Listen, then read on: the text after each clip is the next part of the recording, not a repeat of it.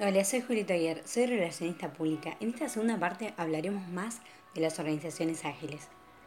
Los ligeros cambios en la demanda, la competencia, la tecnología y el contexto mundial han hecho que sea más importante que nunca que las empresas puedan responder y adaptarse rápidamente el entorno actual ejerce presión sobre las organizaciones para que sean cada vez más ágiles.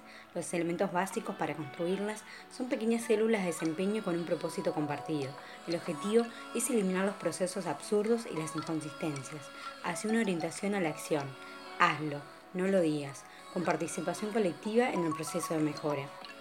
En comparación con los modelos mecánicos, estas células de desempeño tienen mayor autonomía y transparencia, son multidisciplinarias, se forman y disuelven con mayor rapidez y tienen un enfoque más claro en las actividades específicas para la creación de valor y resultados. Pueden estar integradas por grupos de personas que trabajan en una misma tarea, equipos o redes de personas que trabajan por separado pero en forma coordinada.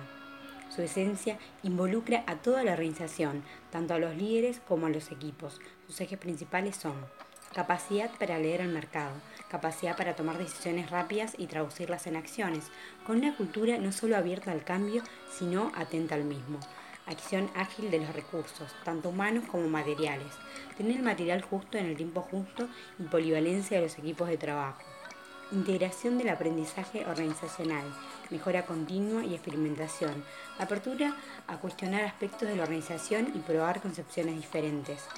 Se eliminan tendencias defensivas, ocultar o endulzar los malos datos.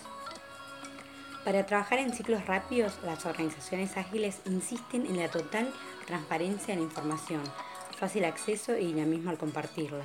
Para esto es necesario la transparencia de sus integrantes. Solo así la organización podrá crear un entorno psicológicamente seguro y confiable, donde fluya la comunicación de manera efectiva.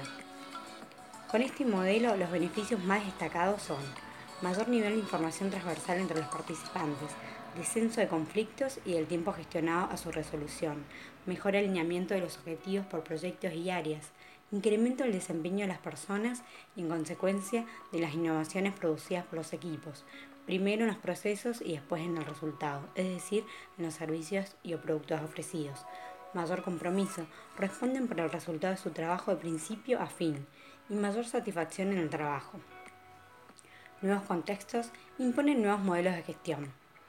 Espero que les haya gustado. Nos encontramos la próxima con más podcasts por VA.